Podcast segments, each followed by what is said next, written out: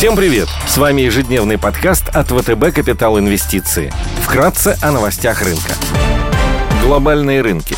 Внешний фон с утра смешанный. Фьючерсы на S&P 500 в плюсе на 0,1%, Евростокс растет на 0,7%, развивающиеся рынки снижаются на 0,1%. Индекс голубых фишек Китая CSI 300 и гонконгский Хэнк Сэнк торгуются в небольшом минусе. Стоимость барреля Brent выросла до 88 долларов, золото торгуется по 1847 долларов за унцию, доходность десятилетних гособлигаций США на уровне 1,77%.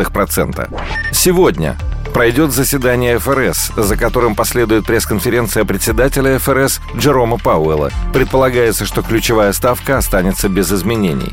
В США опубликуют информацию о недельном изменении запасов нефти по данным API, а также статистику по продажам нового жилья. Корпоративные новости. Операционные результаты за четвертый квартал и полный 21 год опубликуют М-Видео и группа «Самолет». Операционные результаты за четвертый квартал 2021 года опубликует Петропавловск. Среди крупных иностранных эмитентов сегодня отчитываются Tesla, Abbott Lam Research, AT&T, Intel, Las Vegas Suns и Boeing.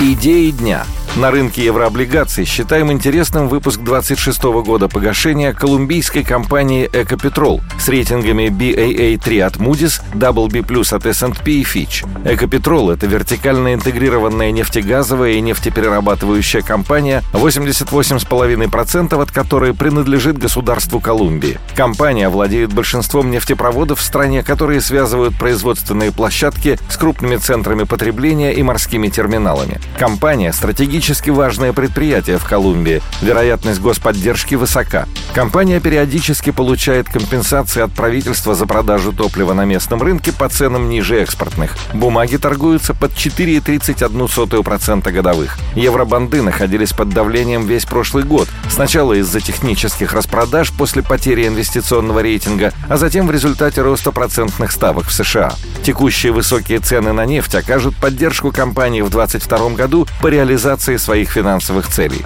Компания обладает надежным уровнем ликвидности. Короткий долг полностью покрывается денежными средствами на балансе. Также имеются открытые кредитные линии. Отношение чистого долга к EBITDA составляет 2,8x.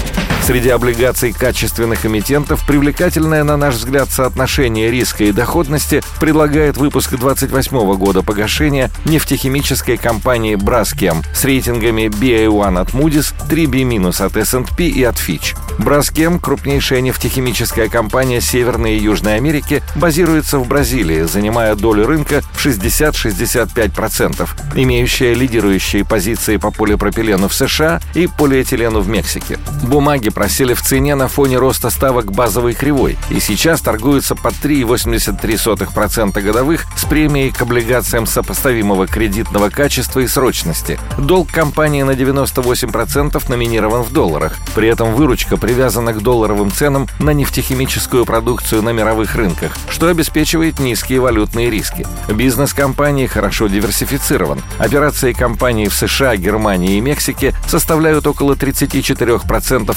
консолидированной EBITDA. Остальная часть приходится на Бразилию. Сырье компании сбалансировано между нафтой 38%, пропиленом 34% и этаном 22%. Стратегия компании по диверсификации сырьевой базы позволила сократить зависимость от одного вида сырья, одновременно снизив себестоимость производства. Компания обладает надежным уровнем ликвидности. Денежные средства и инвестиции в объеме 2,2 миллиарда долларов покрывают объем погашений долга Браскем до 27-28 годов. Также имеются кредитные линии на 1 миллиард долларов. Соотношение чистого долга к EBITDA на уровне 1,6x является комфортным уровнем при сбалансированной структуре погашения долга. В 2020 году рейтинги компании в период пандемического кризиса были понижены международными агентствами. Однако Браскем удалось вернуть инвестиционный уровень рейтингов меньше, чем за год за счет сильного операционного профиля и благоприятной рыночной конъюнктуры. Спасибо, что слушали нас. До встречи в то же время завтра. Напоминаем, что все вышесказанное не является индивидуальной инвестиционной рекомендацией.